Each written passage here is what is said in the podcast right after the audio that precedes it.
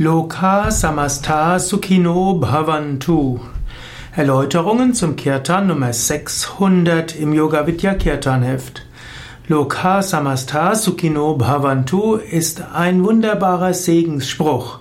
Loka Samasta Sukhino Bhavantu heißt mögen alle Menschen glücklich sein.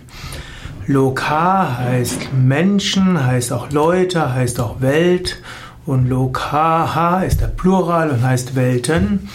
Samasta heißt alle zusammen und heißt alle. Eigentlich ist es etwas zusammengeworfen, kombiniert, also alle zusammen. Sukha heißt Glück und Freude, Vergnügen. Sukhin heißt glücklich. Und Bhavantu heißt mögen sie sein oder sollen sie werden, mögen sie werden. So heißt Loka Samasta Sukhino Bhavantu Mögen alle Wesen glücklich sein oder auch mögen alle Welten glücklich sein, auch mögen alle gemeinsam glücklich sein.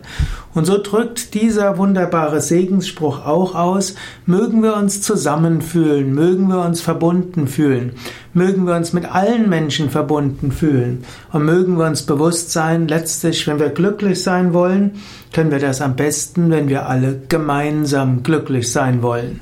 Bei Yoga Vidya singen wir dieses Mantra, diesen Segensspruch gerne zu Anfang eines ja, eines Seminars, eines Workshops, eines Vortrages und noch mehr am Ende eines Seminars, eines Workshops.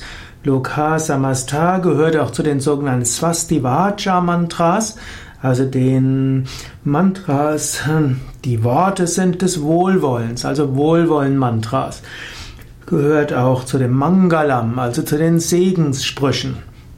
Und im alten Indischen war es immer üblich, dass man alles beendet mit Swastivacha Mantras. Also egal was man macht, man schließt immer mit Gedanken des Wohlwollens, mit Worten des Wohlwollens.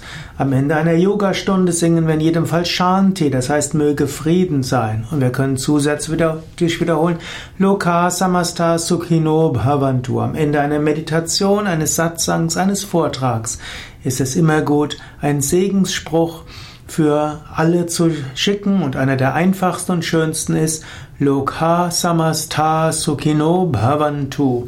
Normalerweise wiederholt man ihn dreimal.